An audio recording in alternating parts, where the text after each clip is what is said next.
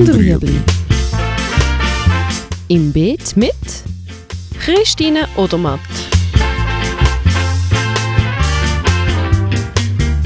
Fragen rund ums urbane Gärtnern auf Balkonien. Heute Kapuzinerkresse. Kapuzinerkresse ist auf dem Balkon sehr dekorativ, sei es als Einzelpflanze oder eben als Unterpflanzung, zum Beispiel von Tomaten. Bei der Kapuzinerkresse muss man einfach wissen, sie ist sehr läuseanfällig. Vor allem dem Balkon wird man das ja vielleicht nicht unbedingt haben.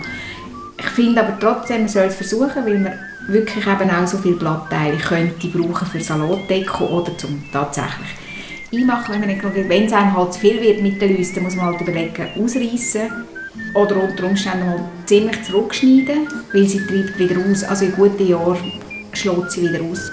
Man kann auch biologisch spritzen. Man kann zum Beispiel, ähm, was die Läuse überhaupt nicht gerne haben, ist, wenn man Spülmittel und Wasser spritzt. Dort muss man aber auch aufpassen, wenn man dann zu viel spritzt, dass man nicht die Atmungsorgane der Pflanze verstopft, weil dann geht die Pflanze äh, kaputt. Und ist man, wenn man halt Läuse hat, ist es halt relativ schwierig, die loszuwerden.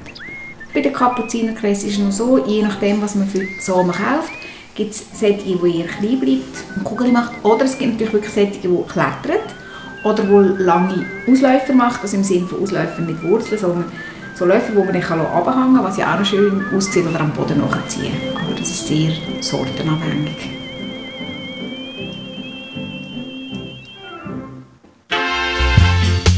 Das war Gut und Rüebli. Haben Sie eine Frage? Schreiben Sie uns auf at stadtfilter.ch